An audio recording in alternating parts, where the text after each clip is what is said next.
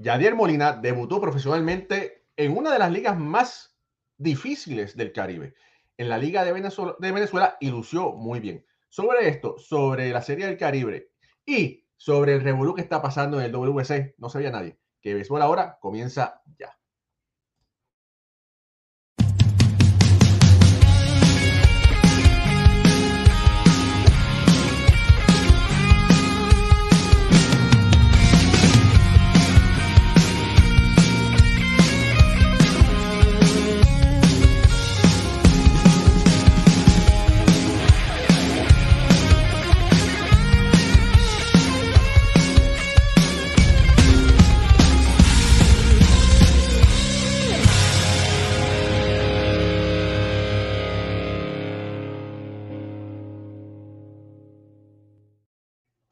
Muy buenas noches familia del béisbol, bienvenidos a otro programa más de béisbol entre amigos por aquí, por béisbol ahora. Mi nombre es Raúl y Ramos directamente desde New Jersey, el área triestatal de Nueva York. Me acompañan como de costumbre Jorge Colón Delgado desde Puerto Rico, junto a Pucho Barrio desde Puerto Rico, desde Alfredo Ortiz desde Puerto Rico y finalmente el hijo pródigo eh, se dignó de venir aquí al show y milagrosamente no tiene transmisión de béisbol y está aquí con nosotros nuestro querido amigo y hermano Ricardo Gibón. Muy buenas noches a todos. Eh, sí, familia, Yadi Molina. Yadi Molina eh, debutó en el béisbol venezolano. No para, hay que decir, eh, hizo muy buen trabajo con el equipo de Magallanes. El equipo de Magallanes, que es uno pues que es posiblemente el equipo con más fanaticada en el béisbol del Caribe, porque tiene, hay venezolanos en todos los rincones del mundo. Pero aparte de eso, yo pienso que hizo una mejor labor de lo que se esperaba. Eh, al principio tuvo que hacer unos ajustes, los matchups no le salían, que son cosas normales en, en torneos cortos, pero después los jugadores le dieron el rendimiento eh, el equipo lució bien, el equipo pasó a playoffs, lamentablemente no pudo llegar a la serie final, pero sorpresivamente para, una, para un equipo que tiene una fanaticada tan exigente, Yadier Molina lució bien en su primera oportunidad como manager en el béisbol profesional y eso da un buen augurio, vamos a decir, para el, para el equipo de Puerto Rico en, en el WC, aunque ese equipo casi se, se dirige solo, ¿verdad? Esos son caballos que, que corren solos al paso. Pero si Molina desea seguir siendo manager a nivel profesional, parece que las cosas le pueden funcionar. Con las buenas noches, Ricardo Guibot. Estuviste eh, pendiente a la Liga Venezolana todo el tiempo, ya que tú eres narrador y comentarista en ese circuito. Yayer Molina llenó las expectativas en Venezuela.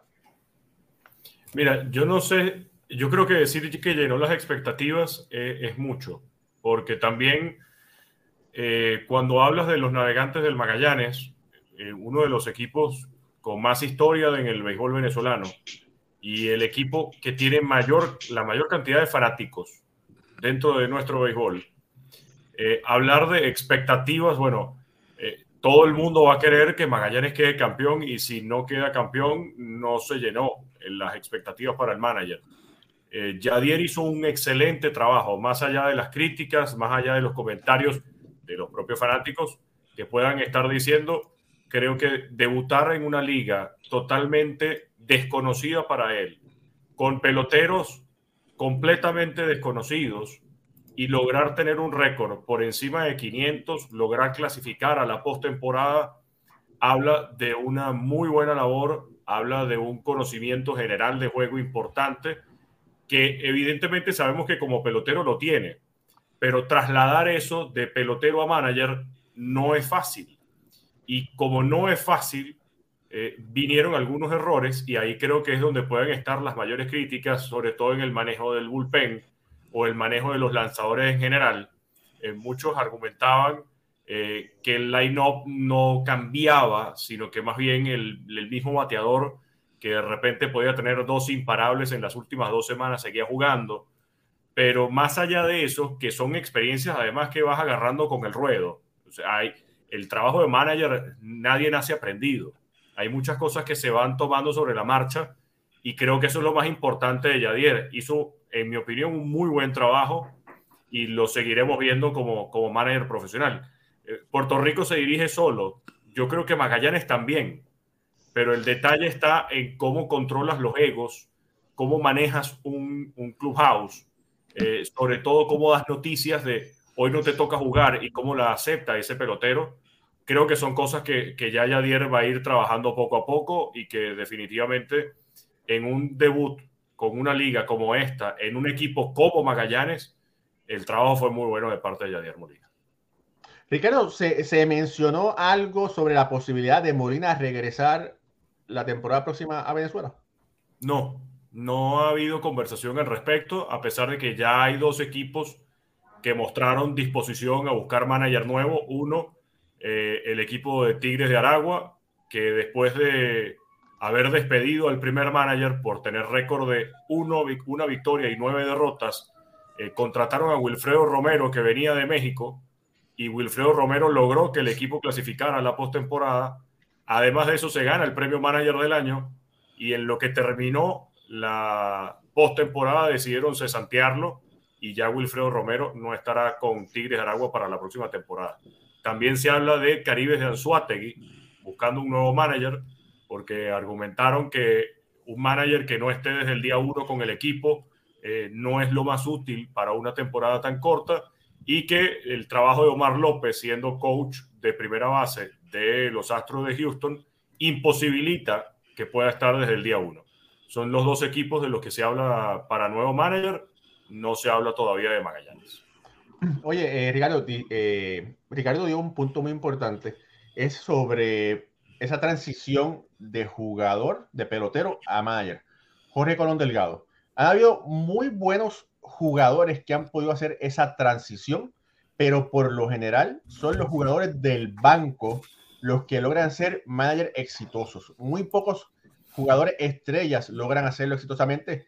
Eh, podemos mencionar que eh, un, un, Joe Torre, podemos mencionar un Ted Williams, eh, que me viene así a la, a la mente, pero data que usted es una gran enciclopedia, ¿quién, quién usted recordará así que pudo hacer esa transición adecuadamente? Antes se veía mucho eso en Puerto Rico. El catcher por lo regular era el dirigente. Vimos a Joshua Gibson, vimos a Quincy Troop. O sea, hay una serie de Robert Clark, que fue el dirigente de San Juan en el 45-46, ganaron el campeonato. Mickey Owen con Cagua. Antes se veía mucho eso. De William no tuvo mucha suerte como dirigente.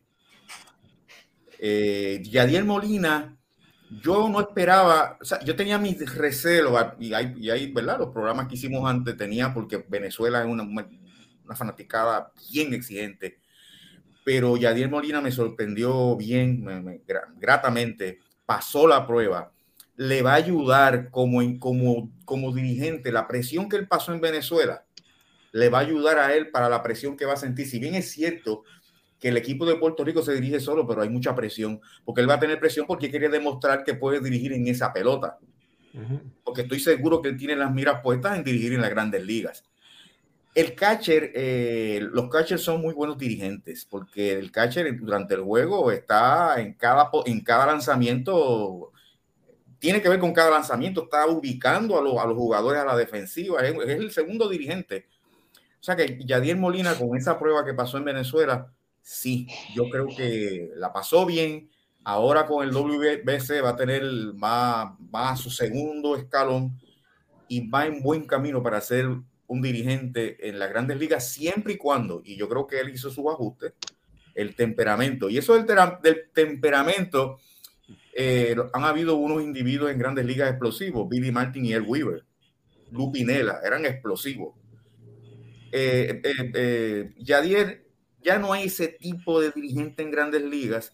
y Adiel tiene que hacer sus ajustes, pero si los hace, si los hace, va a ser un gran dirigente. Bueno, mira, en este momento, en este momento, saben que Yadier Molina está en Puerto Rico. Y a diferencia de que la gran cantidad de todos los managers de los equipos del WC se han expresado públicamente, Molina no lo ha hecho. Yo sé de diferentes medios que han tratado de entrevistar a Molina y Molina no ha preferido no hablar a las cámaras. Eh, y no sé, ¿verdad? Obviamente, sabemos que, que Molina es un profesional. Eh, a veces tiene una manera, ¿verdad?, de diferente de hacer, de hacer las cosas. Sabemos que no le gustan las luces, que eh, es conocido que Molina ha ayudado mucho a personas necesitadas con las comunidades y no busca cámaras para que lo enseñen. ¿verdad? Él hace las cosas de corazón.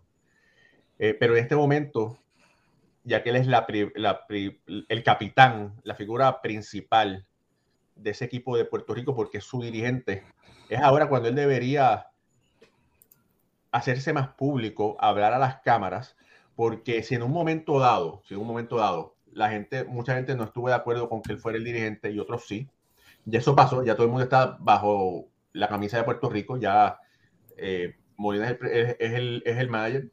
Eh, y hace falta, ¿verdad? Que Molina se presente, hable a las cámaras de las expectativas de ese equipo. Pero, pero, eh, todavía estamos a escasamente una semana de que se conozcan los rosters de los jugadores que van a ser permitidos en el WC. No sabemos si es que este guardando silencio, esperando a ver qué pueda lograr eh, Puerto Rico en cuestión de permisos, pero me parece que, sería bueno que Molina se expresara. ¿Qué te parece eso? Perdóname, antes, hay dos cosas aquí. Puede ser que sea una estrategia o, de el, equipo de Puerto Rico, empezando con el presidente, con el gerente general, o sea, que vamos a guardar, vamos a organizarnos, vamos a primero a, decir los peloteros que son y después vamos a hablar. Porque él a la larga va a tener que hablar a los, periodistas. Yo no creo que sea porque él no quiera, me da la impresión. Yo creo que es, es algo como pues, corporativo. Vamos a guardar silencio, vamos a organizarnos. Después que estemos ya con, con todo amarrado, entonces tú haces entrevistas, tú, coges entrevistas. Lo otro que iba a decir, que el domingo pasado vi una foto de Molina después que vino de Venezuela estaba en un parque, yo no sé si era un parque de clase A o de pequeñas ligas, estaba en un parque jugando softball aquí en Puerto Rico. ese es Yadier Molina, ¿sabes? Que Yadier Molina, eh, a veces uno se deja llevar por, por eh, los corajes que, ¿verdad? que le dan en, el terreno, pero es una persona low-key, es low-key, un tipo bien, bien humilde. Y, y, me parece a mí que es más una estrategia que, que Yadier Molina no, no quiere hablar. Mira, eh, Jorge, Raúl, y disculpe que los interrumpa. Sí. Eh, en este caso, con, con, los peloteros y con los rosters para el Clásico Mundial, las federaciones han guardado mucho silencio con respecto a la participación de los peloteros. ¿Y por qué? Porque el contrato que firma la empresa organizadora del Clásico Mundial, que es la World Baseball Classic Inc., junto con cada una de las federaciones, estipula las responsabilidades que ellas tienen para la participación de los peloteros. Eh, el punto G y el punto H establecen que las federaciones son las responsables de exigirle a los equipos o clubes la participación de sus peloteros para este evento y que ningún club o equipo puede restringir la participación de sus peloteros para el Clásico Mundial a menos que tengan unas condiciones de lesión o unas condiciones médicas ya estipuladas. Eh, Félix Luzón comentó en un tuit hace ya un par de semanas con respecto a esto, cuáles serían las condiciones médicas por las que un jugador no pudiera estar en el Clásico Mundial. Y esas son las únicas con las cuales los equipos pudieran prohibirle a un pelotero la participación.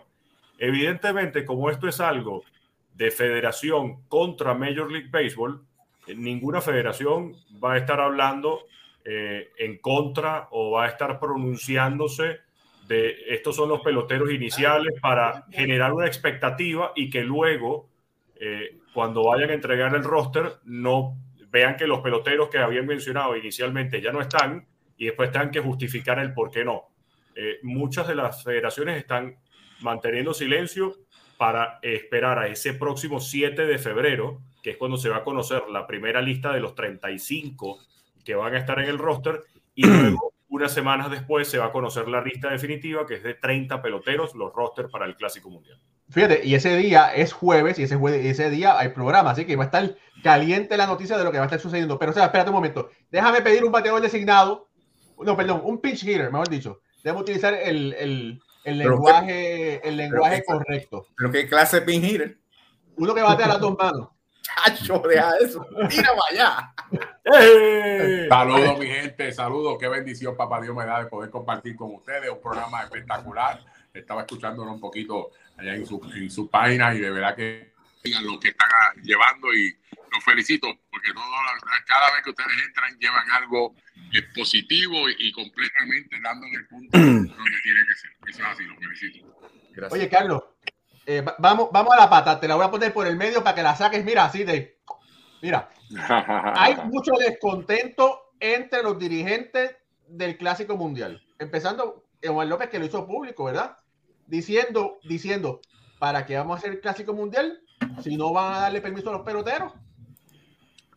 Mira, de verdad, sinceramente, yo estoy con él completamente. Me duele lo que está ocurriendo. Eh, hacen, sin mentirle, como hacen 25 minutos, eh, mañana se supone que estuviera conmigo Linares, el dirigente del equipo dominicana. Y yo, parte, le tiré, eh, sé que estás bajo una presión fuera de liga. No sé si vieron que no solamente va a ser Luis Castillo, que ayer salió, el presidente de Seattle, hoy sale Peralta del equipo de Milwaukee y también sale la noticia de lo de Severino, pero de Severino yo sabía que eso iba a pasar, porque Severino pasó, estuvo más de 70 juegos fuera y usted sabe que si pasan de ese número va a ser bien difícil. Además, Severino es muy inteligente, él es free agent. Imagínese que se lesione ahí, entiende, y que no pueda pasar nada, va a ser algo muy duro, muy duro para él completamente. Y, y, y, miren qué cosa, le tiro un texto y le dije, Omar, vamos a hacer algo te voy a dejar tranquilo porque sé que tienes mucha presión. Bueno, que te lo voy a enviar, el eh, eh, Rauli, el texto que le envié. Le dije, tranquilo, cuando se leen el 7 o el 8, el 9, el día que salga, después de eso, eh, te entrevisto porque quiero dejarte tranquilo. Sé que la presión que tienen es dura. Ellos están haciendo todo lo posible. El equipo dominicana anunció hace dos días atrás que eh, tienen un médico que está evaluando todas las lesiones de todos los peloteros que están aguantando. Oye, Dominicana son 18, son 18, no son dos, ni uno, ni tres, que tú, lo más que tú puedes escuchar de, de una delegación, ¿entiendes? Son muchos y de verdad, aunque ellos tienen de sobra, porque ellos tienen picheo de sobra, tienen relevistas de sobra, jugadores de sobra, pero tú quieres ir con los mejores peloteros, ¿entiendes? Que es lo que yo digo. Oye, eh, Moisés, nuestro querido amigo y hermano Moisés, tiró, tiró una noticia eh, sobre un pelotero que no va a jugar por Dominicana y rápido otros medios rápido le cogieron sin darle el crédito, que está muy mal hecho. Pero bueno, esos son gente que, que buscan el pan que se cae de la mesa, ¿verdad? Los otros días te di, te di crédito en, en, en, en, los, en MLB Network porque de verdad fue Moisés que sí, sí, gracias. la noticia de y de verdad que Raúl me lo comentó y ya usted sabe que siempre se hace. Eso es respeto mutuo que se lleva. Gracias, gracias, Carlos. Y lo de Freddy Peralta lo tenía desde ayer en la mano ya, pero me frenaron y hoy a las 10 me dijeron, dale para allá que ya el gerente de Milwaukee acaba de decir que él no va porque Freddy perdió 80 partidos también. Además, lo de Freddy Peralta fue una distinción en el hombro y todo el mundo sabe que las lesiones en el hombro son bien peligrosas. Eh, y obviamente hay algo que se está jugando mucho y, Carlos lo sabe.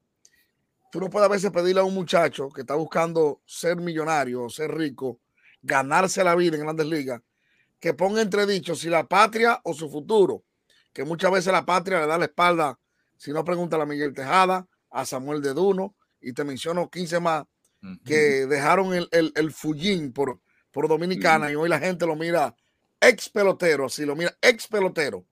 Entonces, hay que jugar con eso, lamentablemente. Tú le dices a un muchacho que se va a ganar un puesto de grandes ligas, que tiene que, ponerse los colores de la patria y que dice, bueno, la patria mía es el arroz, la victoria y la carne, que yo la llevo si juego béisbol de grandes ligas. Entonces, a veces, ahora mismo mi equipo de mi país, República Dominicana, está pasando por una situación que todos sabemos. Carlos, que de esos 18, por lo menos 11 son caballos. Porque no estamos hablando que son 18, que es un relevista eh, B, que es, un, que es el séptimo abridor, no, no. Estamos hablando que hay peloteros nombres. Yo puedo decir que tengo algunos nombres de los que no han ido. El caso de, de Vladimir Jr., todavía, por ejemplo, tiene que ir, llegar al equipo. ser examinado.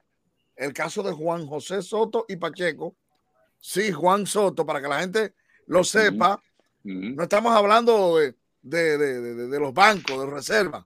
Estamos hablando que de esos 18 hay 11 caballos, caballos. Pero te digo uno, te digo uno, te digo uno que trabaja conmigo, José Ramírez. No, no, José Ramírez tiene que llegar a los campos de entrenamiento. Yo acabo de salir de allá, hablé con Raúl y, se lo dije. Yo acabo de llegar el domingo de Arizona y José Ramírez acaba de venir de una operación. Yo tengo casi seguro. Yo no quiero ser ave de malagüero. Ni yo tampoco, ni yo tampoco. boca de chivo. Yo lo iba a decir de que yo estoy casi seguro que Cleveland va a oponerse a que José Ramírez vaya al Clásico Mundial. Primero, la regla se lo permite. Segundo, la unión de peloteros hizo un acuerdo con eso, tanto con los jugadores y los peloteros y los seguros. O sea, un pelotero como José Ramírez, que viene de una cirugía, lo importante que es para Cleveland. Mm. O sea, y, lamentablemente, escúcheme, dominicano, el dueño de Cleveland no le importa que gane o pierda Estados Unidos Dominicano, le importa mm, mm, que ganen los indios. Lamentablemente. Y ese jugador 1A para Cleveland, como es 1A para República Dominicana. Pero en este momento él es empleado de los indios de Cleveland. La, la, pregunta que yo quiero hacer, y es que es que la que me, yo hago yo mismo, Mike solamente creo que cogió, si no me equivoco, y si me lo puede Pucho, que está por ahí, que yo sé que es un caballo de la computadora, chequeame los turnos de. Mike Trout creo que cogió 385 turnos, si no me equivoco. Quiere decir que perdió más de 70 partidos. Maitrao vino al final de temporada con todo y que puso unos números en fuera de liga, pero Maitrao tiene algo crónico en la espalda. ¿Entiendes? 4.38, Carlos. 4.38, por allá. Estuvo cerca, estuvo, estuvo cerquita. Sí, ¿Por qué a él no lo han parado? Se la pregunta del millón. ¿Cuántos juegos, ¿Cuántos juegos jugó? ¿Cuántos juegos jugó? 119. Mira, de hecho, eh, Félix Luzón eh, colocó las razones médicas por las cuales un pelotero no puede participar en el Clásico Mundial. Y la primera de ellas es condición crónica, provisión de seguro. La segunda es que esté durante la temporada previa en la lista de 60 días, que ah. pierda dos tercios de los últimos juegos o el último juego de postemporada, que tenga una cirugía en la pasada temporada o que esté planificada fuera de la temporada, que haya entrado en la lista de lesionados en el último día del mes de agosto. Esas son solamente las cuatro primeras de, para negarle la participación a un pelotero por lesión. Y estoy completamente de acuerdo contigo, Carlos. Es muy extraño que evidentemente, vendo los peloteros latinos, muchos estén siéndoles negados el permiso, pero cuando se habla del posible line-up para el Clásico Mundial de los norteamericanos, ahí no falta ninguno. Pero, pero ahora mismo, Trevor Story lo sacaron. Pero no han sacado a, Harper y Harper no va a jugar la temporada hasta julio. Mm. Ustedes no se han dado cuenta, no han dicho el nombre porque acuérdate que Harper es acá arriba. Trevor Story es un peloterito para ellos, ¿tú me entiendes? oye, ten cuidado con el pelotero de Boston. No, chicos, yo lo sé, yo lo sé, pero tengo que de esa manera. ¿Por qué, por, qué, ¿Por qué nos dicen ya va a dejar, pero no va a poder jugar por esto, por esto, porque si yo fuera eh, eh, MLB, ya lo diría, porque hay un problema surgiendo fuerte. Yo tengo una pregunta, y si viniera Santo Domingo ahora y diría, no vamos a jugar, yo no creo que lo haga, pero... ¿Qué, quema, quema en la capital. Pero te digo una cosa. No, no, Raúl, hay una indignación total del pueblo dominicano. Oye, es diferente, es diferente tú te entras a los tuyos y todo el mundo está indignado porque desde el pasado clásico es la misma chercha, vamos a decir, la misma cosa, con mucha gente que, o sea, estamos hablando que, que Seattle dio un premio. Te dejo a Teoca, te dejo a Julio y a Diego, pero te quito a, Castillo. O sea, ahorita viene la organización te dice también, ok, te dejo a, clase, pero te quito a Julio Ramírez. Va a decir Cleveland. Te voy a dar dos por uno. O sea, y así te vas recortando. Entonces, cuando, cuando en ningún lado está estipulado claramente que la, en todos los reglamentos, como leyó Ricardo, como le, eh, lo otro que había enviado Ricardo del CBA, que dice que la organización no puede, no le, no le puede negar el permiso a nadie. A ver, y todo lo, mira el gerente general, no, quedamos un acuerdo que no va a ir. Ajá, ¿cuál fue?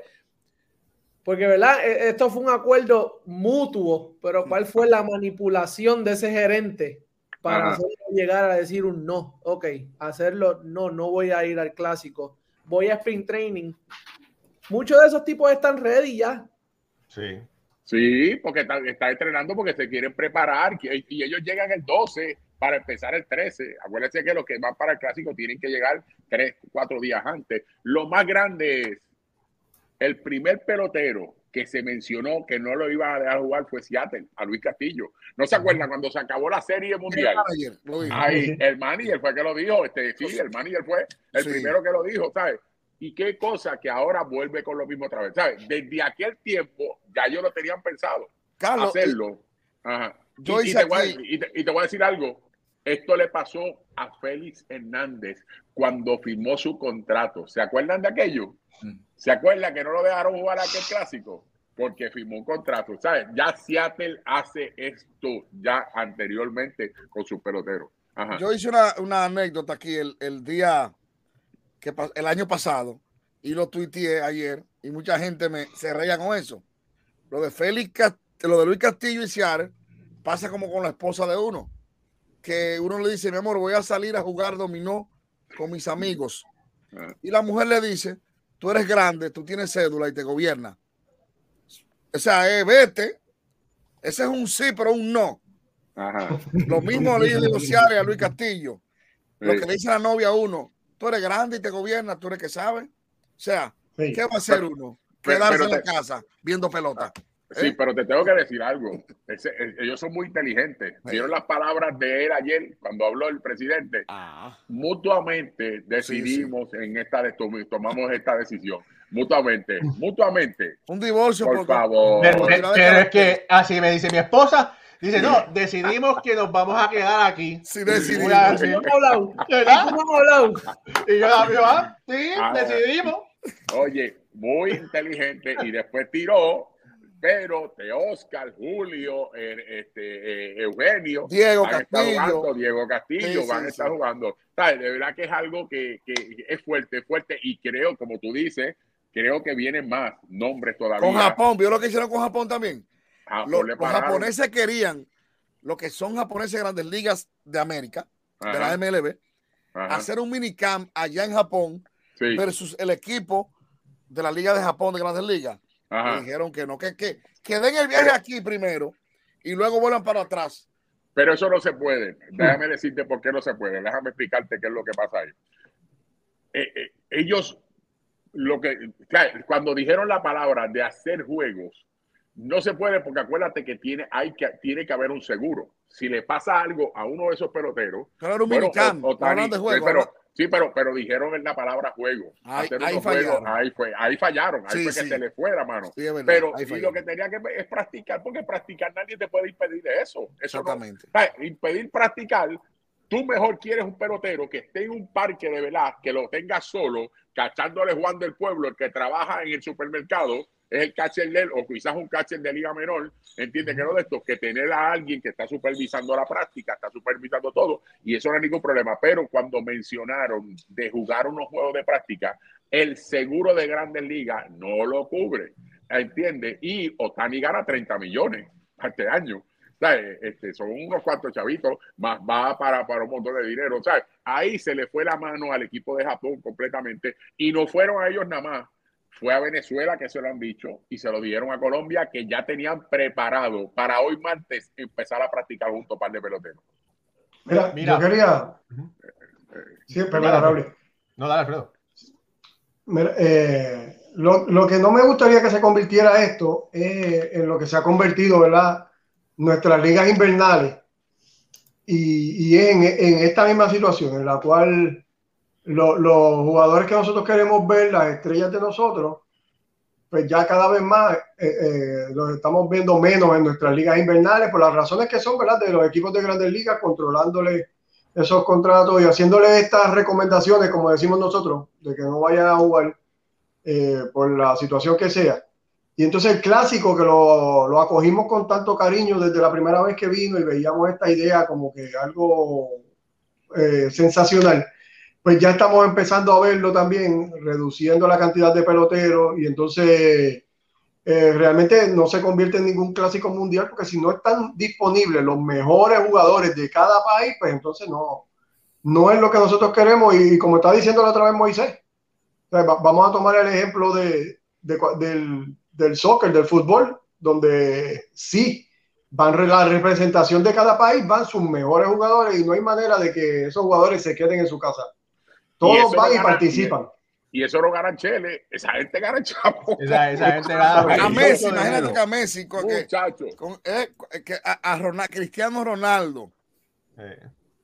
No hay forma. No, a ningún lado. hay, una, hay una gran diferencia. Eh, FIFA le conviene que los, los futbolistas vayan al Clásico Mundial. A MLB, que no es FIFA, pareciera más bien proteger el negocio. Yo quería preguntarles a ustedes, sobre todo a Raúl y a, y a Carlos que están en los Estados Unidos. ¿Se habla del Clásico Mundial en la misma medida dentro de su país como se habla en Latinoamérica? Porque me parece que el clásico no ha despertado esa, ese furor en el fanático y para Major League Baseball es, ah, bueno, querían un mundial de béisbol, ok, lo hacemos, pero el negocio principal para Major League es la temporada regular. Mientras eso no cambie, no habrá por qué darle el permiso a los peloteros. Bueno, la razón, déjame decir una cosa, la razón del Clásico Mundial es para expandir el juego, ¿verdad? Globalizarlo. ¿Verdad? Es globalizarlo, que esa es la palabra, ¿verdad? Eh, yo he visto más conversación entre compañeros este, hispanoparlantes que con los mismos americanos. Y estaba hablando con Carlos ayer o antes de ayer, no recuerdo cuándo fue, que Carlos me dijo que, bueno, todos sabemos que Miami está vendido. Arizona no está vendido. No está vendido. No está vendido. Y tienen que, y necesitan, por eso que los anuncios más están saliendo ahora para allá, para el lado de allá. ¿Entiendes? Arizona, por eso que no está vendido, porque acá están cinco equipos caballos, allá hay dos o tres nada más. ¿Entiendes? Por eso que está pasando lo que está pasando. Pero yo tengo que decirle algo a ustedes. Ustedes no se han puesto a pensar los uniformes. ¿Por qué Major League Baseball soltó los uniformes, los equipos de, de, de, los bultos, todas las cosas? Ahora las federaciones tienen que correr con todo eso. Pues yo no estoy entendiendo. ¿Este juego es de ellos o no es de ellos? Este clásico es de ellos, es mío. Yo te controlo, yo te pongo las reglas, pero tú pagas por todo ahora. ¿Ustedes no se dan cuenta? Bueno, pero. Cara va a tener una compañía, Puerto Rico tiene Adidas, este, Panamá va a tener otra gente que le hace los uniformes, este, Dominicana tiene este, el otro tiene otro. ¿sabes? No estoy entendiendo. ¿El juego es de ellos o no juego? Yo me acabo de enterar algo hace dos días atrás. Tíralo, tíralo, Carlos, tíralo. El Estados Unidos, el primer año, era el evento de ellos. Ya después del primer año, el evento no es de ellos. El evento es de Japón y de alguien más que no se ha querido decir el nombre. Esa es la diferencia de lo que está pasando ahora mismo. Y yo creo que también tiene que ver con, la representación de, la selección. ¿De qué selección representa este país? Todo el mundo sabe que aquí un equipo de NBA no puede perder contra ningún país. Creo que es como nosotros, Puerto Rico y Dominicana y Venezuela, sabemos que la pelota es la sangre de nosotros. Y Japón, Japón está tomando todo en serio de ganarlo. Porque para Japón es importante estar encima de Estados Unidos para decirle, ustedes tienen la Grandes Ligas, la Major League Baseball, pero nosotros tenemos una Grandes Liga que le hemos ganado tres mundiales. Sin embargo, este país eh, no acepta perder en, en, baloncesto, porque después de lo que pasó en esa Olimpiada que perdieron de España, ellos se han puesto ciegos, sordos y mudos con que, este la, con que esa es la selección de ellos número uno. Aquí todo el mundo sabe que ese Dream Team es intocable más, no, el, más, no la pelota. Cuando, cuando Ricardo pregunta de que se siente el, feedback de, del fanático gringo, no se siente. Somos los caribeños que estamos en eso. Sí. Jorge, ¿tenías algo que, que traer a colación? Ahora que están, eh, tiro esta pregunta porque eh, me, lo he oído a ustedes y me, me, ha dado un poquito de luz, pero ¿por qué Major League Baseball organiza un mundial y pone, digo, claro, ahora Carlos dijo esa noticia, pero antes de saber la noticia, ¿por qué pone eh, Major League Baseball establece el mundial y pone tantas trabas para eso. Eso es lo que para mí no compagina. Yo creo que si tú quieres globalizar, que es el propósito, dale oportunidad a todos los países que se representen bien, porque eso conviene. Porque ahora mismo, mira, eh, eh, ahora mismo este, tú te pones, la conversación de la WBC del Clásico Mundial se ha, se ha, ido en esto.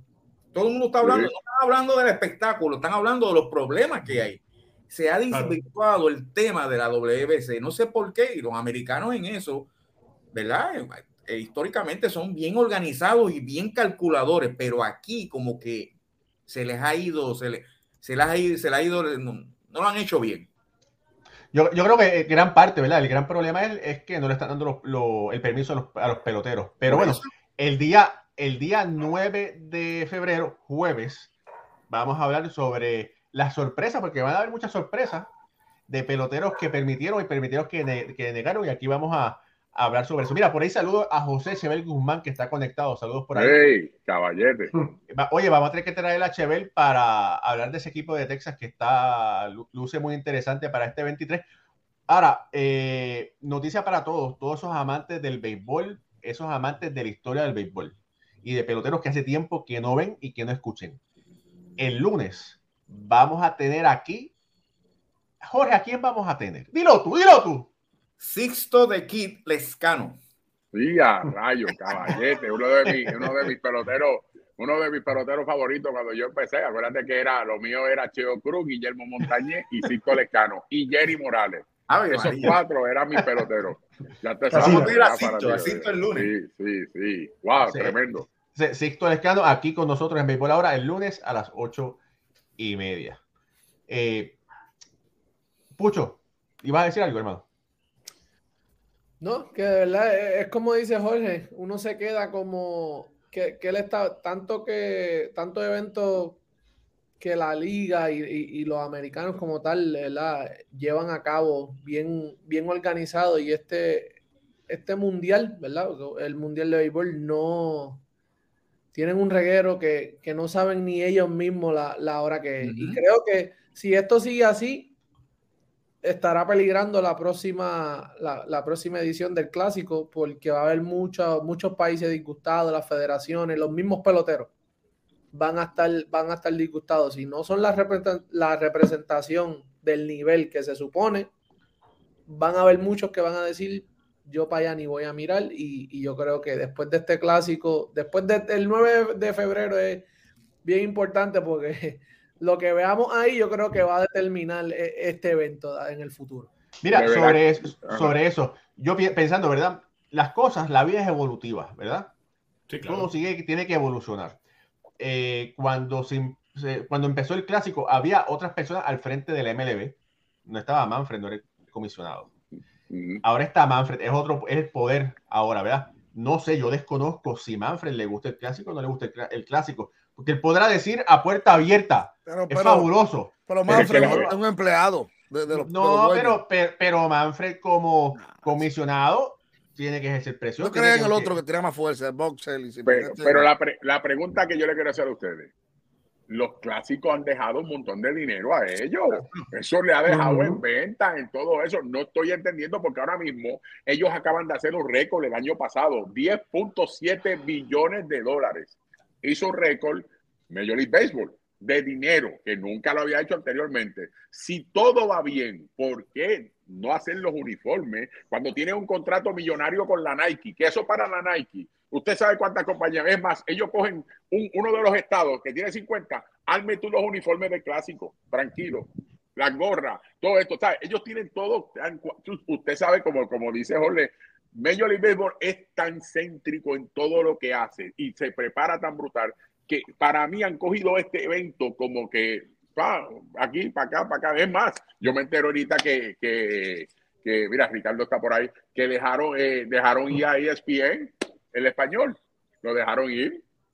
Ellos lo dejaron ir porque el evento era de, de, de, ESPN y lo dejaron ir como si nada.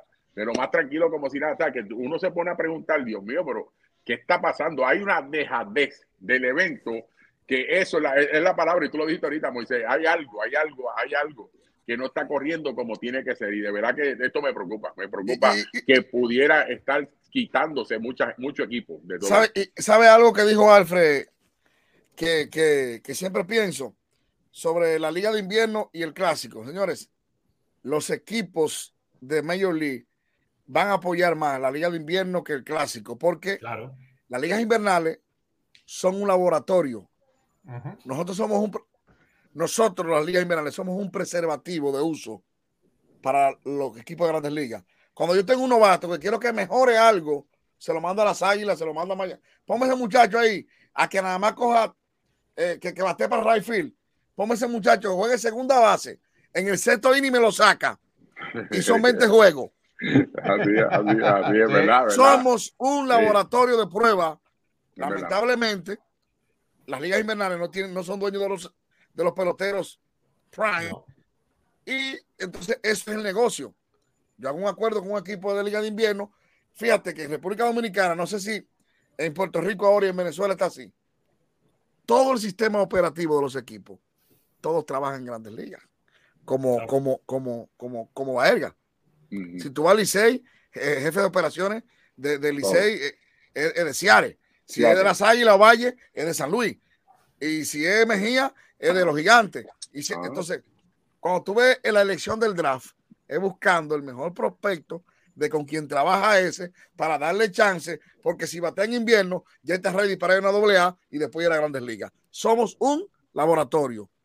Moisés, y, y creo que además eh, Major League Baseball tiene para controlar las ligas invernales y para controlar ese laboratorio, tiene el Winter League Agreement. Sí. Ajá. Mientras que la Confederación Mundial de Béisbol, a través de la World Baseball Classic Inc., es la que organiza el evento del Clásico Mundial. Y pareciera que se está pisando una cosa con la otra, que no está como el mismo, eh, como el mismo formato. Y entonces Major League agarra el Winter League Agreement y dice, no, en base al Winter League Agreement, voy a restringir permisos y voy a restringir cosas y no voy a hacer el clásico mundial de la manera como está estipulada. No es las grandes ligas, sino es una mezcla de grandes ligas con la Confederación Mundial de Béisbol, que entre ellas hay un cruce importante de intereses donde evidentemente una quiere cumplir con el negocio de vamos a hacer el clásico mundial. Check. Ajá. Ya está hecho que vayan o no los peloteros superestrellas, eso ya es otra cosa. Sí, y sí. eso le favorece a grandes ligas porque entonces van a decir, no, es que lo necesito porque tengo un plan con él para el sprint training, pero si el sprint training lo estás haciendo en Florida y lo estás haciendo en Arizona, tienes al pelotero ahí. O sea, no pero, es que no es que está en Dominicana no. o está en Venezuela con unos amigos. Sí, sí. Lo tienes ahí. Le, le voy a tirar algo a ustedes aquí ahora mismo. Miren el caso de Luis Castillo si yo soy el gerente del equipo de Seattle, yo llamo a Ronnie Linares. Ronnie, todo bien. Mira, no quisiera dejarlo ir porque todo esto, pero ¿cuándo, qué, ¿cómo tú lo vas a poner en la rotación? Mira lo que le estoy diciendo. Ah, este, yo lo ponía segundo. Yo le digo, mira, yo te lo doy si tú lo pones cuarto o quinto. ¿Qué es eso? Porque así nada más va a tirarme un juego. Un juego, sí. Y tiene 54 picheos que son de dos a tres entradas. Vamos a ponerle ahí que le vaya bien, son tres entradas y ya con eso. Oye, eso es lo que él te va a tirar en esas claro. mismas dos semanas cuando vaya a pichar con tu equipo de Seattle. Lo que pasa es que él, si se lesiona, quiere que se lesione los campos de entrenamiento de ellos. De ellos no sí, acá -huh. completamente, porque no van a tomar eso. Mire, por eso es que se cogen ahora dirigentes que estén en organizaciones, lo que, lo que usted acaba de decir ahora mismo. Sí, se busca sí. gente que esté en organizaciones para dirigir. Mucha gente a mí me ha criticado porque yo, ¿sabes? Lo, lo, que está pasando con Juan González, que yo le he pedido a Juan, Juan, necesitas empezar a trabajar con Texas. ¿Desde cuando Texas quiere que empiece a trabajar con ellos? Tienes que estar en una organización. Oye, y no es trabajar de estar todos los días. Que vayas a un campo de entrenamiento una semana que vaya y a la rookie o a Dominicana, que vaya a Dominicana y todo eso, ¿entiendes? Porque ya tú estás con el equipo y ya cualquier persona dice, él está con una organización trabajando y todo eso para que se den los permisos. No es que nosotros no queramos que Juan, porque Juan ha hecho un trabajo espectacular con las selecciones centroamericanos, panamericanos, el equipo nacional y todo eso. Lo que pasa es que esto que se está discutiendo ahora mismo son un montón de permisos que hay que tener. Mire, los dirigentes y nosotros. Yo me acuerdo que yo tenía una libreta que yo tenía que llevar. Terminó de pichar, Ricky Bone me decía, tiró 52 picheos. tiró 32 picheos. El relevista tiró 9 picheos. Eso yo lo llevaba escrito aquí, pa, pa, pa, pa, pa, para cuando después del juego, Ricky Bones tenía que escribirle a todos los equipos. Esto, esto fue lo que hizo, esto fue lo que hizo. Mire, esto se lleva de esta manera. Esto no es a lo loco. Esto es una responsabilidad. Cuando Edwin Rodríguez llamó a Seattle para pedir permiso para que Edwin Díaz tirara dos días consecutivos, eso se tuvo que hacer y fue de dirigente a dirigente junto con el gerente del equipo de Seattle. ¿Se acuerdan de aquel día? ¿Se acuerdan de, ese momento? Pues eso se tuvo que hacer así. Esto de a lo loco, esto no es a lo loco. Mira, y, dieron el permiso porque existía una relación de amistad y respeto entre Edwin Rodríguez y el gerente general de Seattle. Si eso no existe, esa relación, no se da. Ah, y, ellos, y ellos quieren gente que conozca el sistema. E, eso es lo que, esa es la ¿sabe? Eso es lo que ellos, ¿verdad? les preocupa. Gente que conozca el sistema, que sepan lo, ¿verdad? Lo, que están haciendo. Porque básicamente yo te estoy dando, ejemplo, este es mi carro nuevo, toma. Yo te, date una raíz.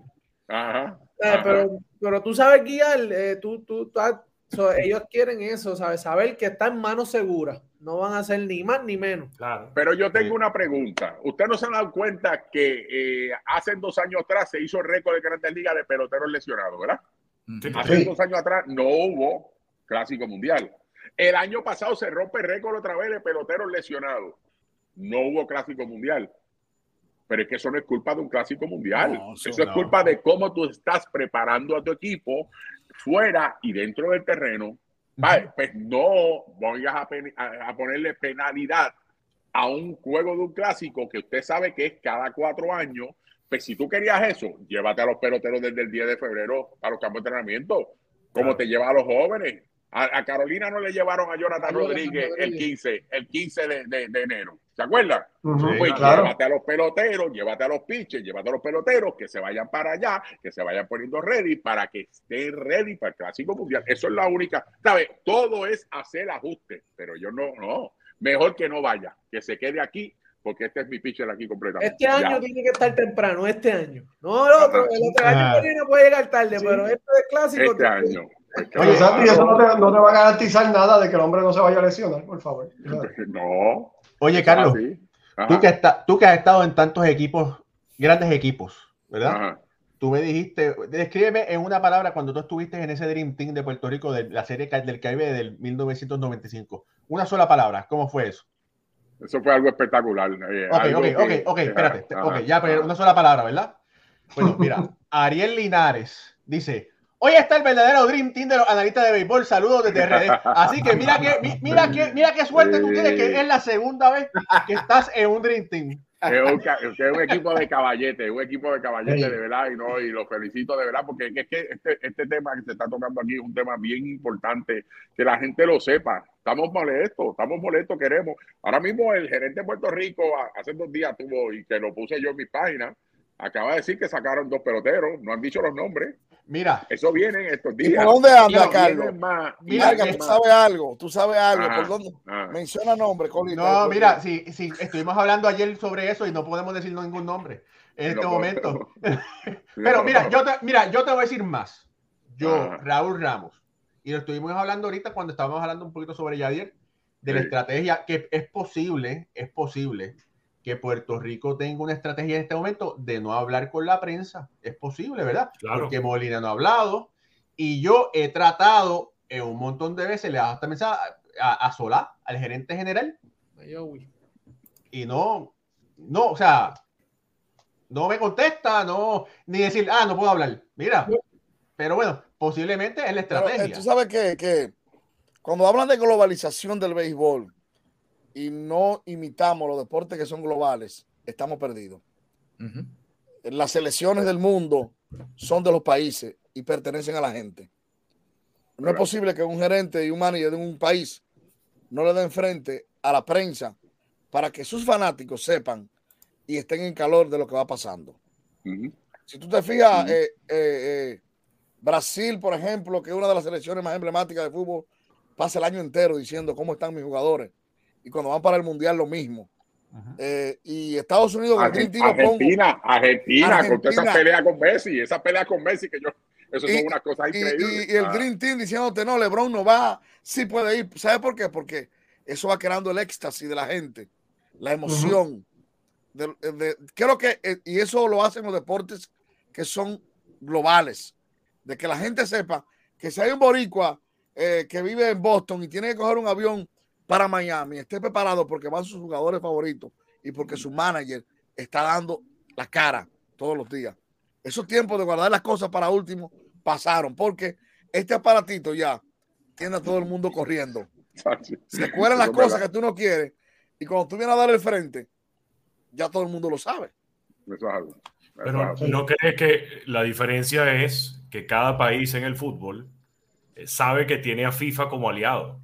En cambio, las federaciones más bien le tienen miedo a Major League Baseball y por eso dicen, no, que va. Yo no le voy a, yo no voy a morder la mano que me da de comer. Es así de sencillo. Yo no me voy a meter con el dueño del negocio. Sí, no, está, Sí, porque no hay un aliado real. Eso es, un, eso es, eso es una hipocresía. Eh, no, no, no, es un matrimonio. Eso no, es un matrimonio. O están casados pero duermen en camas separadas.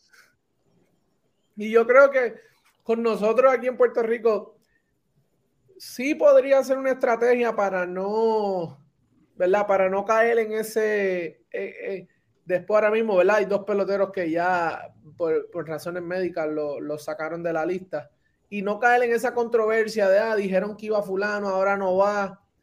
Porque básicamente nosotros sabemos desde el, como he dicho aquí ya mil veces, sabemos quiénes son los de nosotros. aquí nosotros sabemos quién es el cuadro, quién va en cada posición. El cuadro de nosotros ya está resuelto. Eso no hay. Y ninguno va a decir que, aunque le diga que Steve Cohen le diga que no a Paquito, él va a venir como quiera. Sí, eso está sabemos que los de nosotros, por lo menos los, los la, el Ciore, la segunda, la tercera, ellos van a ir. Pues eh, es cuestión, ¿verdad? De esos peloteros, los, los lanzadores y esos otros, ¿verdad? Los role players. Pero yo creo que básicamente e, esa es una de las, de, por la razón de, ¿verdad? No, no hay que hablar tanto, la de parte, por lo menos, de nosotros. Ahora, República Dominicana, Venezuela. Claro, digo, Dominicana ha hablado mucho, incluso y Nelson Cruz ha hecho. A mí me encanta lo que ha hecho Nelson Cruz. Nelson Cruz hizo un sancocho con, con los muchachos en, en, en diciembre. Hizo un pasadía en una piscina de, de, uno de los muchachos con el cuerpo técnico y como con 25 peloteros. Ha, ido, ha ido a varios desayunos. O sea, ¿a ti te gusta ver eso? Venezuela. Venezuela, Venezuela vi una foto ahí. ¿No viste la foto me encantó. Altuve. eso, eso, es lo que yo quiero. Miguel, eso, es lo que la, eso, es, lo que la gente quiere. Eso es una pequeña, es una pequeña reunión todavía. Y, en Venezuela, y en Venezuela además ha habido eh, muchísimo hermetismo con el tema. Eh, de Venezuela no se ha hablado absolutamente nada, eh, porque el propio Omar López habló y dijo: Yo no voy a decir absolutamente nada del roster hasta el 7 de febrero.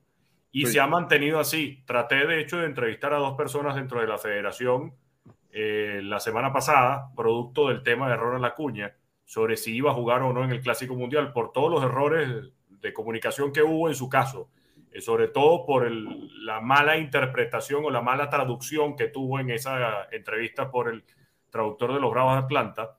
Y resulta que los dos negaron la entrevista, por más que ya sabían de lo que les iba a hablar. Y le dije, te, quiero, te quiero preguntar por esto, porque tengo la información de esto, de esto, y de esto y de esto. Agradecieron mucho el gesto de, ser transparente con lo que le iba a preguntar y que no fuera una entrevista sorpresa, pero me dijeron, hasta que no llegue el 7 de febrero, donde conozcamos el roster de 35, no hablaremos y no diremos absolutamente nada. Pero, pero me gustó que López, Antiel tiró un cantazo duro. Sí, me, un, me, dijo, me dijo, mejor, si no, si va a poner tanta traba, mejor quiten el clásico. Claro. No todo el mundo se atreve a decir eso. ¿Sabes? Tiró un cantazo duro, fuerte, completamente, y eso yo creo que eh, tenemos que unirnos en, todo esto y en, todas las redes tenemos que portar. Esto tiene que cambiar completamente. Lo más brutal es tú tener, oye, yo estuve en un equipo que nos faltó solamente Iván Rodríguez. Si nosotros llegamos a tener Iván Rodríguez en la historia de, bueno, Diquitón puso hoy, yo lo puse, ustedes, lo vieron, ¿verdad? Que puse el drifting hoy y, y especifiqué entre todos esos peloteros, cuántos juegos estrellas hicieron, cuántas carreras empujadas, cuántos jugadores más valiosos, cuántos campeón bate hubieron en esos peloteros que tuvieron ahí. Y faltó Iván Rodríguez. ¿Usted se imagina? Oye, tú sabes, la pregunta que, perdona, la pregunta, Iván Rodríguez, ¿por qué no jugó ese año? ¿Sabes la No, él, se echaba un dedo, él se fracturó un dedo. Eh, eh, Cuando se fracturó la mano. Si no hubiese estado allí, porque Iván es fiebre también. No, él, él, era, él, era, él era el catcher y Carlos Delgado la primera. Pues se echó Carmelo Martínez. Carmelo Martínez tenía que venir del banco. Eso es, eso, él mismo lo dice, de verdad, sinceramente, fue una bendición. Para mí, mala que no tuvo Iván Rodríguez, pero ustedes se imaginan ese equipo, eso iba a ser algo espectacular, nunca algo visto. El mismo, el mismo Vicky dijo hoy, en el que escribió, dijo, ese equipo lo hubiera ganado cualquier equipo de los Yankees, así mismo dijo. Ándate para cara. así dijo Tabarera, así mismo dijo Vicky Tom. que fuera bueno, había, que hacer, mira, había que hacer como 11 o 12 cajeras porque... Sí, no, no, no, el picheo, el picheo, el picheo era lo único que no tenía no, ese, Exactamente. Pero tenía una ofensiva tan tan espectacular que cogieron a Pedro Martínez y, Pedro, José Rijo. José Rijo, o sea, esa, ofensiva bateaban del el campeón bate era noveno bate. Sí, noveno, eso mismo puse yo. Imagínate. Sí, no, de verdad, de verdad que fue la liga, fue un momento único y de verdad, cuando uno se pone a mirar bien esa foto, pues uno quisiera ver esa misma foto en un clásico mundial. Yo fui a este clásico con todos mis peloteros caballos. ¿Entiende? Cuando se estaba hablando, es más, es más, yo puse los otros días en mis redes. ¿Ustedes no vieron las apuestas que están saliendo de, eh, de esto y todo eso? Dominicana es que está primero. Y yo puse abajo, ¿será que Major League Baseball no quiere? Cuando vio esto, dijo, espérate, hay que empezar a, a, decir que no. Cuando vieron las apuestas, porque ya en tres casas tienen a Dominicana primero, ellos segundo y Japón tercero. ¿Tú me entiendes? Tienen ese número y siempre está ahí completamente. ¿Será por eso que que, que Major League Baseball está poniendo las trabas ahora mismo. Usted sabe cómo es. Mira, eh, Carlos, con el permiso de Rauli, ah. me gustaría hacer un programa contigo. Ajá. Juego por juego de ese drinking. Vamos, ah, vamos a hacerlo, vamos a hacerlo. no lo ha hecho nadie, nadie ha hecho esto. Que tú te digas, bueno, Carlos, en este juego ganamos Puerto Rico, tan, tan, tan, dámelo por menores. ¿Qué pasó? Ta, ta, ta. Tener eso para la historia. Lo hacemos, lo hacemos que sí para, para, by the way, el 4, creo que el 4, ¿qué día cae 4? El 4 cae el sábado. Va a haber un evento en el eh, en Guaynabo, ¿cómo se llama? En el centro de, el Museo, Deporte de Puerto Rico. El museo va a haber un, va a haber un evento allí donde invitaron aparte de los peloteros del Dream Team, va a haber un, un conversatorio, ¿entiendes? Para los que quieran llegar, yo lo voy a estar poniendo ahorita, me lo envió Carmelo Martínez en el día de hoy ¿entiendes? Va a haber un conversatorio sobre series del Caribe y están llevando unos cuantos peloteros que están en Puerto Rico del Dream Team que van a estar allí ese día. Por si la gente quiere llegar hasta allá, el que le guste el béisbol, vaya allá y gócese de todo eso, porque eso es importante. Sé que no puedo, yo no puedo estar. De verdad que no sé, me lo envió Carmelo ahorita y le dije, ahorita lo voy a estar poniendo y le dije, pues no, sé, pero es un conversatorio. Es un conversatorio. En el Museo del Deporte de Guaynabo, en Puerto Rico. El Museo del Deporte de Puerto Rico, ubicado en Guaynabo. La gente, le dice, la gente le dice el Museo de Guaynabo y eso no es el Museo de Guaynabo.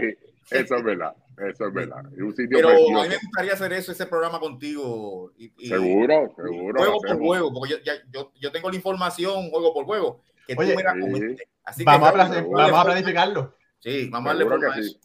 Seguro que Fíjate, es, es, vamos, a, vamos a planificar eso y traer los protagonistas, varios, varios jugadores de diferentes equipos para hablar sobre eso. Sería un, sería un programazo. Sería brutal, sería brutal. ¿Tú sabes quién es uno? Mira, tú sabes quién es uno que no ha hablado mucho, que no se le ha entrevistado mucho al respecto, el dirigente. El dirigente. Ah, Torito, Torito. se pudiera, se pudiera hacer. Torito, de, Meléndez, nadie habla de Torito Meléndez, claro, el equipo, ese equipo era, tenía cruz control, pero, pero ¿qué, ¿qué, pensó él como dirigente? ¿Sabe? Él, es el dirigente del equipo más, uno de los equipos más espectaculares que ha tenido el Caribe que yo me imagino que Maco Olivera, que estoy súper orgulloso del trabajo que hizo Maco Olivera enseñándole a todo el mundo, no es la edad, es el corazón y la mente, mi gente, que yo siempre he dicho, la experiencia siempre va a salir a flor. Oye, y, y los espuelones que tiene así. Tienen que tener, oye, tienen que tener, tienen que tener a Maco en un programa aquí. Él estuvo conmigo, no sé si Raúl lo vio. Sabes que la esposa de él le hizo un escrito, él me enseñó el papel, le hizo un escrito cuando lo llaman, que él estaba en su casa, y la esposa le dice, vas a dirigir de esta manera. Y le hizo un escrito de las diferentes cosas. vas a cambiar. Y una de las cosas que le escribió fue, quiero que te disfrutes el juego como se lo disfruta Dusty Baker. Exacto. Con los peloteros jóvenes. Mira, le escribió todo eso, mira, no lo enseñó en el programa, eso fue hace un par de días atrás, y le enseñó completamente. Y Marco dijo, me metí hasta en el clubhouse y le dije, póngame ese reggaetón. Hasta todo eso cambió Marco. Entonces, que Marco lo es de estos tiempos. Y él dijo, hasta en todo eso cambió. Y, y, eso se llama hacer ajuste a los momentos a los momentos que están pasando ahora mismo y de verdad que lo felicito y de verdad que oiga 542 de rápido le tiré a Jorge porque Jorge es el historiador y yo rápido le tiro a Jorge Jorge dime cuántos juegos ganados cuántos campeonatos todo eso y de verdad que gracias porque de verdad que rápido le escribí mi gente, yo soy un fiebre de la historia. A mí me gusta llevar, buscar, no solamente poner, eh, hizo este jorrón, no, no, no. Hay que llevarle a la gente lo que, lo que han hecho cada pelotero. Por eso es que yo, eh, cuando veo esto, ahora mismo yo estoy bien molesto, que esto es un tema que, yo creo que tenemos que traer también. Esto de la, de, de, de, de, Salón de la Fama, para mí es una falta de respeto, Jorge. Lo que está ocurriendo. ¿Cómo tú me vas a decir que los últimos cuatro años han entrado tres? Tres peloteros nada más, con tanto pelotero esperando. ¿Por qué tú tienes que hacerlo esperar? Si en baloncesto entran cinco a seis cada vez, en, en, fútbol entran de cinco a seis cada vez. Tú sabes lo lindo que se ve.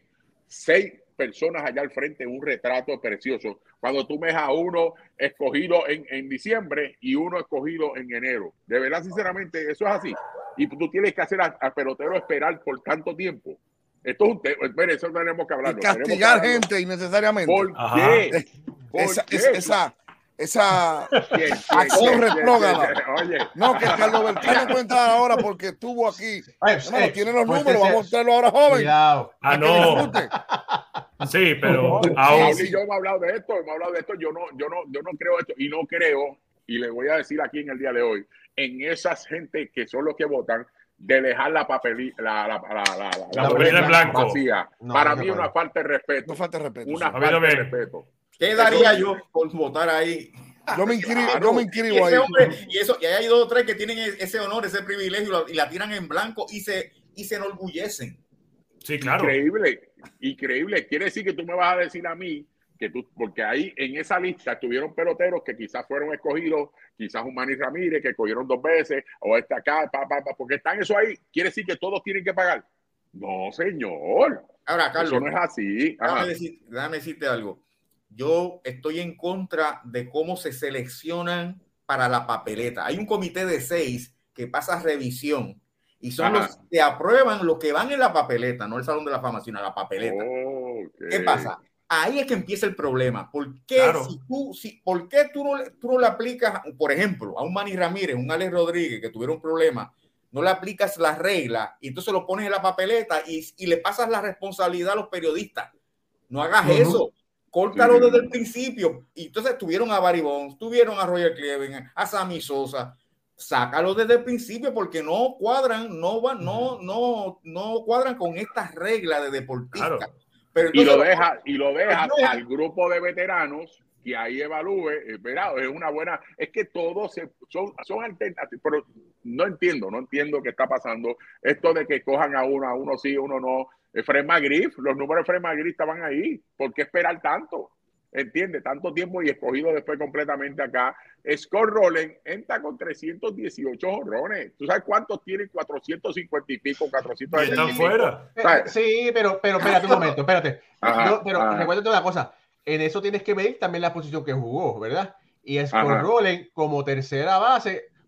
Si tú miras cuántos tercera base hay en el Salón de la Fama, son muy pocos. Por eso tú no puedes comparar un, un Scott Rowland como tercera base a otro jugador como un primera base. Eh, yo, por espero, ejemplo, yo espero. mira, ejemplo, ejemplo, Roberto Lomar. Roberto Lomar como segunda base tiene unos números impresionantes. Como primera base no entra. No, eso es verdad. pero pero, pero Tú, me, tú, me saques, tú, me, tú me pusiste a Roberto Alomar el mejor segunda base en la historia, dicho por todo el mundo, hasta por ellos mismos, y tú porque escupió a un árbitro. ¿Sabes? Sí, no, y,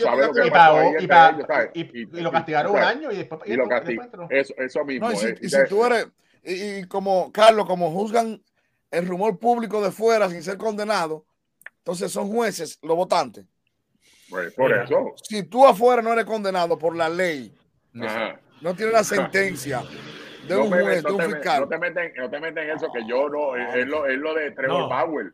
¿Sabes? ¿Cómo tú bueno, a tres cortes, a tres cortes, saliste libre? Quiere decir que los policías, el FBI y, el, y los que estuvieron metidos en eso no encontraron nada y acá tú estás diciendo que encontraste algo en Major League Baseball. Pues no. no sé, mira, mira, el, fiscal es flojo. El fiscal es flojo. Yo, he leído, yo he leído, a mí me fascina ese tema, el Salón de la Fama, y lo que pasa es que el Salón de la Fama ah. perdona las faltas que hace un pelotero a la sociedad, pero no perdona las faltas que hace un pelotero al juego. Mira esto, mm, porque en el Salón mm. de la Fama, como todos sabemos, exposición deshonesta, droga, IRS, Ku Klux pero eso es a la sociedad. Pero si tú haces algo en contra del juego, es peor que eso. Mira esto. Ah, sí, estoy contigo completamente, estoy contigo. A mí, a mí, a mí lo, que me, lo que me molesta es un tema, el, el doble discurso. Claro. Cuando, cuando está siendo exaltado Scott Rowland, todos hablaban, no, la defensa de Scott Rowland. No hablaban de los números, no hablaban de los 300 y piquito cuadrangulares nada más. No hablaban de las carreras impulsadas, no hablaban de un promedio de bateo, porque saben que los números ofensivos no eran muy buenos. Ahí me sorprendió. Ah, no, la defensa. Vean qué buena la defensa. Ah, pero cuando dicen que Omar Vizquel es el mejor campo corto que ha pisado las grandes ligas, ah, no, es que no batió. Es que no, tiene los números ofensivos para poder entrar en el Salón de la Fama. Yo casi pero, por, pero ¿por qué para un caso la defensa sí vale y para otra no? ¿Por qué cuando vayamos a entonces a hablar de un Yadier Molina vayan a decir, ah, este es el mejor catcher que hemos tenido defensivamente, pero en los números ofensivos le faltó un poquito? Eh, ya va, o sea. Mire, yo voy a explotar. Oiga, todo. Oiga lo que le voy a decir. Si el año que viene Adrián Beltré me dicen que le tienen que esperar un año no, sí, claro. No, no, Ay, nosotros tenemos que explotar. 3 automático. 3000 y 3000, que, pero mire, yo, de esta gente se inventan cualquier porquería porque es un latino más. Sí, sí. Ay, ay. Hay de todo la vida de señor. Y, y, te lo juro, estoy seguro que va a pasar. El tren, no, el tren, entra. es una línea, es una línea. se supone, Raúl, y se supone porque 3.500 órdenes. Beltré entra, entra, Sí, es una línea. Capaces porque Alomar dio 290 y pico de hit y hizo todos los guantes de oro, hizo todo lo que hizo, todo lo que hizo, y los guantes, y juego de estrella y todo eso y no entró. Sí, pero no la primera vez. Por el suceso con el árbitro. Pero es que eso, no puede, ¿sabes? eso no puede ser, quiere decir. Claro, pero, eso, pero así es. Beltré, distinto, a, Beltré, distinto a Lomar, no tiene nada de eso. Sí, sí, sí. Estoy seguro. No tiene ningún problema con, no ha tenido problema con nadie, va a entrar. Es como, es como lo de Carlos Beltrán, a lo, de, lo que le hizo Major League a Carlos Beltrán. Yo estoy en contra porque él era pelotero en aquel momento, 2017. Y lo que a mí me prende no es solamente Major League, la asociación de peloteros, que fue el que escribió y dijo, no me puedes tocar ningún pelotero, ni puede salir nada de ningún pelotero. Pero ah, ¿Y por qué tú dejaste que a Beltrán saliera el nombre? Eso es lo que, eso es lo que pasa. ¿Entiendes? Tú lo dejaste pasar la vergüenza solamente a un pelotero. Quiere decir que él fue el único. Quiere decir que Beltrán tiene la llave del astro, iba a decir el astro, ¿cómo se llama el parque de, del Me parece que Beltrán es el security guard, el right el DH, el que corre el parque completamente para mover una cámara, para ponerle esto aquí, para poner esto acá. Mire, señor, cuando tú llegas al parque, tú eres un pelotero. Tú no puedes tomar decisiones de poner esto aquí, de poner esto acá, sin hablar con tu dirigente, sin hablar con el gerente, sin hablar con todo el mundo. ¿Sabes? Esto fue más allá. Para mí es una falta de respeto que Carlos Beltrán ahora mismo, todos ellos, y lo tengo que decir porque son americanos, ya tienen su trabajo. Y Carlos Beltrán no tiene su trabajo. Estoy seguro. Para mí, eso a mí me duele. Estoy seguro que en la boleta de este año, por lo menos 3, 4, 5 periodistas no van a votar por Adrián Beltré. Alguna razón van a encontrar. Alguna. Y van a decir, no, él tiene que esperar un año más. Bueno, el, nunca ganó un campeonato. Pero, no, pero bueno, recuerda una cosa: el único que ha sido, eh, ¿cómo es? Que ha sido eh, unánime. Eh, unánime. Solamente ha habido uno, uno en el béisbol. Tom Seaver fue que, tu, que tuvo 98%, Ken Griffin 98%, ¿verdad? Jeter. Eh, ¿Verdad? Jeter, a ley de uno, ¿verdad? Carl Ricken. Cal Ripken. Mira, y también ha habido otros grandes jugadores que no fueron electos en su primer año. pero es una injusticia eh, hacer claro. unos números como los de Beltré, hacerlo esperar. no, no, te digo que si Beltré, no entra el año que viene con más de 90%, óyete esto, yo voy a estar sumamente decepcionado. Con decepcionado. yo también. Porque, se, porque se haya hecho mal anteriormente no justifica que se vuelva a repetir. Ah, pero hoy en día, fíjate, hoy en día, gracias a las redes sociales y al internet, las cosas son más difíciles de mantener eh, en silencio, ¿verdad? Y, si, y, y, si podemos decir, y si podemos decir que bueno, que Beltrán apenas recibió el, que fue? El 56%. 56, 56. 56%. No, no, no, no, Beltrán. 48. Ah, 48. 48. 48. Si, si, recibió por ahí, eh, y uno puede decir, bueno, es la excusa de que tuvo ese, es, eso, ese revolú con, con, Houston.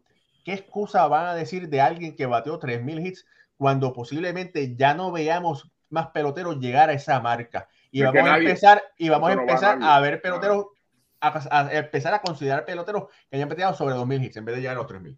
Sí, no, y, miren, eh, ah, comentas algo muy clave, que las redes sociales y que la presencia en los medios eh, no se puede ocultar nada en el béisbol. Vean el comentario que salió la semana pasada en MLB Network. John Heyman. ¿Qué es, ¿Qué es lo que hace diferente a Alex Rodríguez de un Barry Bonds y un Roger Clemens? Que ahora es una personalidad de la televisión que ahora es, según ellos, un embajador del deporte y por el por el public media, por, el, por el show off, entonces, ah, no, él está limpiando su imagen, él sí merece entrar en el Salón de la Fama, no Barry Bonds y Roger Clemens. Por favor. entonces, si Adrián Beltré, Adrián Beltré no ha estado en la palestra pública, Adrián Beltré se retiró, se dedicó a su casa, a su familia, a su hogar. Ah, entonces, como él no tuvo presencia en los medios y porque él no ha estado invitado en las transmisiones, él no va a estar en el Salón de la Fama. O sea, no, tiene sentido. Mira, para, para, mí, los próximos unánimes deben ser Pujols, un, un Ichiro.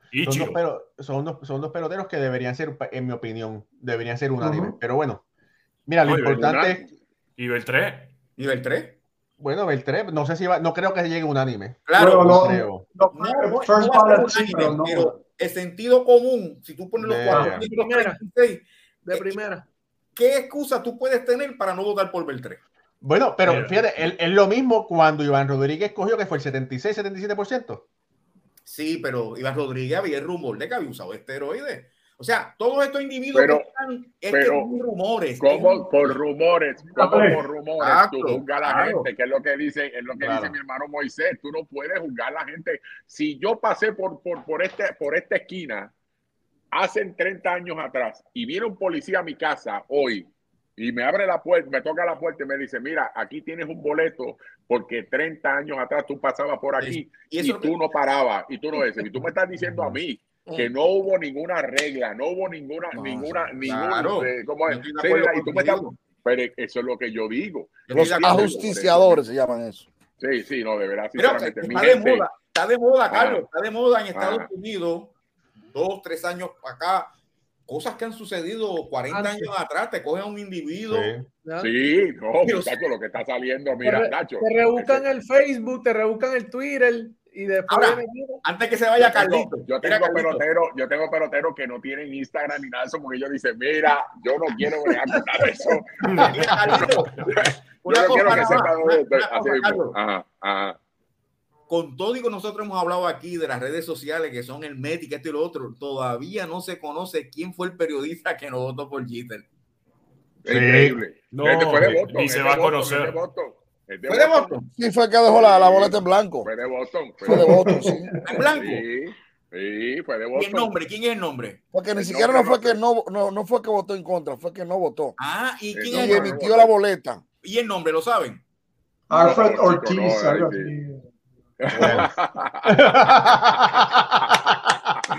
bueno, bueno, mira, ah, mira, mira, por ahí nuestro amigo Oreste Marrero dice: Saludos, tengo un presentimiento de que el clásico mundial de gol se puede caer. Sí, es posible que eso sea. El caballete, tenemos muchos oye, Mira, oye, esto ha sido un programazo y gracias a Dios que Carlos me dijo: No, yo voy a entrar por 10 minutos. Si dice que va a estar por el programa entero, nos quedamos hasta las 4 de la mañana. Es que ustedes saben que a mí me gusta esto y de verdad que lo felicito. Tremendo trabajo y unos temas espectaculares que se, toca, se toman en el día de hoy. Es que es que hay tantas cosas de que, de que no se están haciendo bien que yo creo que tienen que mejorar y, y nada, y yo creo que es, tiempo que empiecen a respetar el pelotero latino, que es lo que yo trabajo fuerte en todo eso y, y, de verdad que tenemos que, que, nosotros seguir alzando la voz, no podemos quedarnos callados, mi gente, no podemos quedarnos Es más, ay Dios mío, pues, tú viste lo que ustedes me hacen. Hoy yo acabo de, yo estoy en un chat que acaba de salir y esto salió en diciembre y yo no lo había visto. No lo había visto para que ustedes sepan, yo siempre yo estoy pendiente a todo. Lo de lo que le, lo que le hizo el presidente a Denis Martínez. No lo vieron que lo puse ah, hoy. Sí, que le cambió el, sí, sí, que le cambió el nombre al parque a Denis Martínez porque Denis Martínez no lo apoya en nada. Le puso Roberto le puso, no, le puso soberanía. Ahora se llama soberanía el parque. Una falta de respeto. Una falta de respeto. Originalmente le iban a poner el Parque Roberto Clemente. Sí, sí. Porque a mí me entrevistaron desde Miami. ¿Qué tú crees de esto? Bueno, yo dije que estaban en desacuerdo, pero porque no sabía el revolú este. Le pusieron soberanía. Y yo digo, esto es para que usted vea lo que está ocurriendo en el mundo entero. Entiende, cuando tú no eres parte de alguien, tú tienes que estar. Voy a quitarle el nombre. ¿Sabes? Como una bajeza. Lo que él hizo, lo que él hizo no vale nada completamente representar, dar el todo, todas las clínicas que dio, todas las ayudas, todo lo que ha creado allá, tú me entiendes, en, esto, ya eso se tiró por la borda. Mi gente, ese es el mundo que estamos viviendo. Se nos ha olvidado unirnos, se nos ha olvidado, ¿sabes qué? Empatía por el ser humano, entiende, respetar, entiende, todas estas cosas se han perdido y es lo que nos une, mi gente. Cambiemos, escuchemos, ayudemos, tengamos paz, tenemos que traer, ¿sabes qué? A papá Dios en el centro para que nos guíe, nos dé sabiduría, mi gente. oye, oye, Carlos, ya ya, ya calentaste aquí, no tienes que calentar para hacer el programa. Ya, así que nosotros terminamos aquí, pero todo el mundo vaya para Instagram para ver, para, seguir escuchando a Carlos Vaya, que oye, está este, oye, parece, ten cuidado porque la gente va a decir, no, es que Carlos se tomó una greeny y está encendido. No, muchachos, no, yo lo que tengo aquí, mira, ¿dónde está? Lo que tengo es Vairamon, Vairamon de esto, de, de, de, vitamina, el agua de vitamina, eh. que es el 0% Carlos, Carlos, Carlos, un pie, del béisbol. Pensante, me encanta el juego. A mí me encanta el juego y eso es algo que de esto. Nada, lo que, lo que voy a entrar ahora, porque ahorita estuve a Omar Vizquel, lo que no lo pudieron ver, puede entrar a esto de verdad que fuera de liga hablando sobre su experiencia en series del Caribe y con los Leones de Caracas. ¿sabes? Eso fue una experiencia. Y un retrato tuyo con Vizquel por ahí con, los, con la serie del Caribe.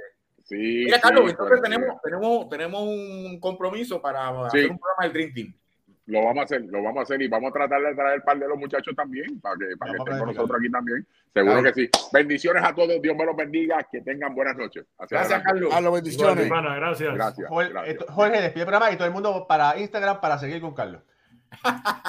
Pero, gracias. Oye, que, que, que, yo estoy que mira, que sigo, que sigo una hora más. Bueno, tenemos, nos tenemos que ir de parte de Pucho Barrio, de parte de Alfredo Ortiz, Ricardo Gibón, Moisés, Fabián, de nuestro editor Raúl, Raúl y Ramos, y de este servidor Jorge Colón Legado. Gracias, gracias, gracias por estar con nosotros. Tremendo programa. Gracias por el apoyo. Será hasta el próximo lunes. Que, tenemos, lunes. Con, a Lescano. Que Dios los bendiga. Bendiciones para todos.